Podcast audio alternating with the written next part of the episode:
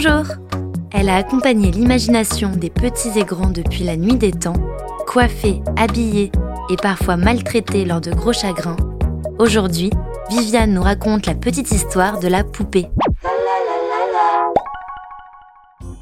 Le mot poupée vient du latin pupa, signifiant petite fille. Elle apparaît dès le paléolithique en ivoire, en pierre ou en jade. Plus tard, dans les tombes égyptiennes, romaines et grecques, on a découvert des figurines aux membres articulés, ancêtres de nos poupées.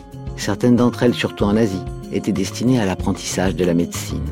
Pendant des siècles, la poupée se fait oublier pour ne ressurgir qu'à partir du XVIe siècle sous la forme de poupée telle qu'on l'entend au sens aujourd'hui.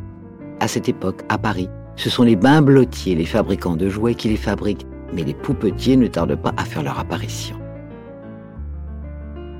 Au XVIIIe siècle, la poupée connaît une forte expansion et le modèle le plus demandé est la Pandore, véritable objet de luxe, surtout réservé à l'aristocratie.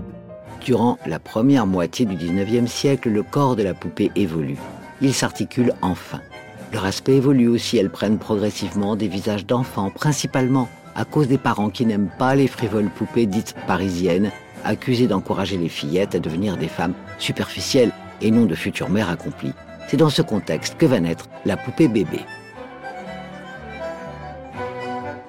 Au début du XXe siècle, la production de poupées en celluloïd se développe, mais malgré son succès, ce premier plastique sera interdit à cause de son côté inflammable.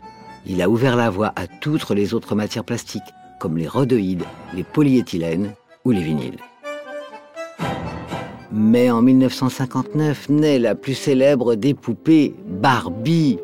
Ses parents, Elliot et surtout Ruth Handler, l'exposent pour la première fois à la foire du jouet de New York. Le succès est immédiat. Il vient en partie de l'univers créé autour du personnage de Barbie, qui a sa famille, ses amis, son petit ami, ses voyages, etc., etc. Une vraie vie, quoi.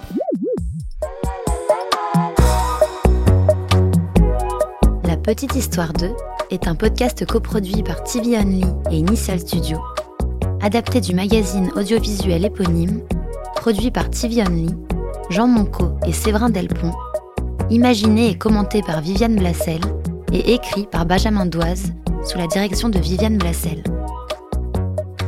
Production éditoriale, Sarah Koskiewicz et Louise Nguyen, assistée de Sidonie Cotier. Montage et musique, Johanna Lalonde avec les voix de Viviane Blassel et Louise Nguyen.